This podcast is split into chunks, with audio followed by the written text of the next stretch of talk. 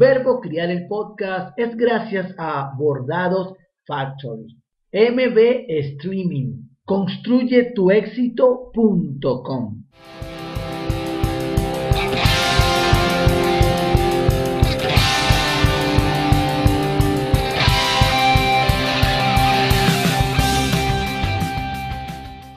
Diles que les quieres. Escrito por Laura Goodman. Cerremos los ojos y recordemos lo más hermoso que nos han dicho nuestros padres. Princesa, rey de la casa, mi vida, eres un encanto. Cariño, mi corazón, mi amor, mi cielo. Qué guapo, qué listo. Estamos sonriendo. Tal vez alguno de nosotros no logremos traer estos recuerdos y en su lugar aparezcan sin permiso otros Qué tonto eres, pues solo sabes mentir. Que si así sigues, se lo diré a tu padre. Eres malo, no te quiero. ¿Acaso no comprendes? Eres sordo, distraída como tu madre. Estamos compungidos. Lo que nuestros padres o quienes se ocuparon de criarnos hayan dicho, se ha constituido necesariamente en lo más sólido de nuestra identidad porque somos los adultos quienes nombramos cómo son las cosas. Por eso es que lo que decimos es. El niño pequeño no pone en duda lo que escucha de los mayores. Puede ser doloroso o gratificante, pero en todos los casos, la interpretación de los adultos es absolutamente certera para el niño que aprende a traducir el mundo a través del cristal de los mayores. En este sentido, la intención con la que hablamos con los niños es importante. Si los amamos de verdad, seguramente nuestras palabras estarán cargadas de sentimientos cariñosos y suaves.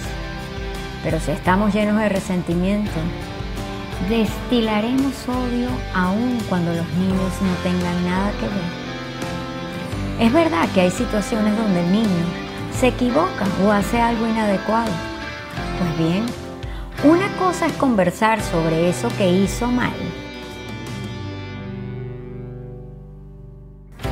Y otra cosa es que ese acto lo convierta en alguien que es malo. Solo nuestro rencor puede confundir entre lo uno y lo otro. Si el niño, de tanto escuchar a sus padres diciendo lo mismo, se convence de que es malo, quedará atrapado por ese círculo donde es en la medida que es malo. Y para ser malo, tiene que seguir haciendo todo lo que haga enfadar a sus padres. En ese punto, ha perdido toda esperanza de ser amado sin condiciones.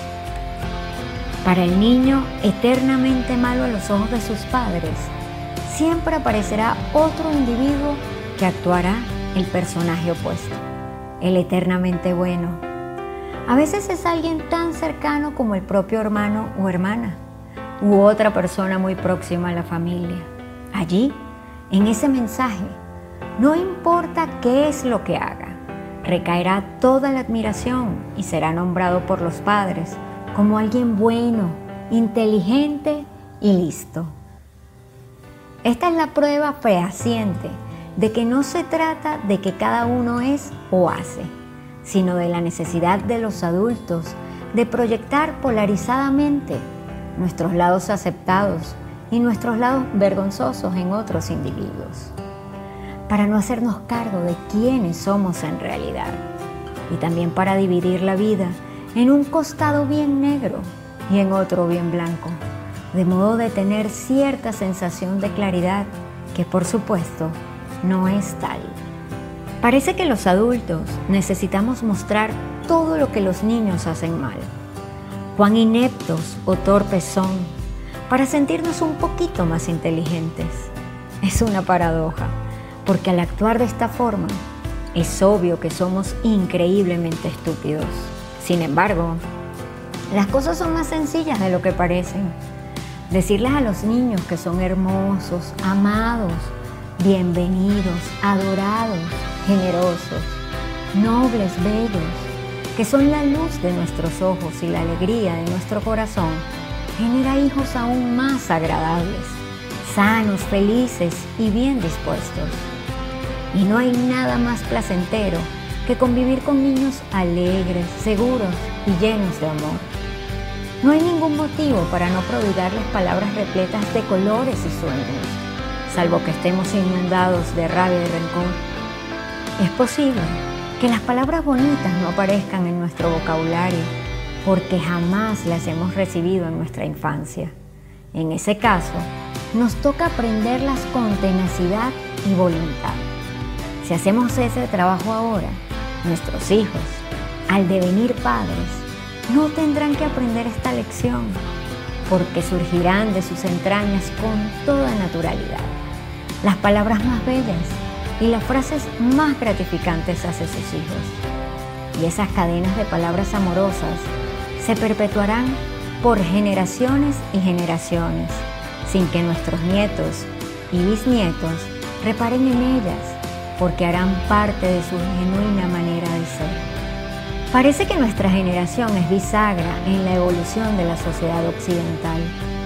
A las mujeres nos toca aprender a trabajar y lidiar con el dinero, a ser autónomas. Nos toca aprender sobre nuestra sexualidad, aprender a ser madres con parámetros distintos de las nuestras, de nuestras madres y abuelas. Nos toca aprender a amar. Por eso es posible que sintamos que es un enorme desafío y además es mucho trabajo. Esto de criar a los niños de un modo diferente a como hemos sido criadas. Es verdad, es mucho trabajo, pero se lo estamos ahorrando a nuestra descendencia Pensemos que es una inversión a futuro con riesgo cero. De ahora en más, solo palabras de amor para nuestros hijos. Gritemos al viento que los amamos hasta el cielo y más alto aún, y más, y más.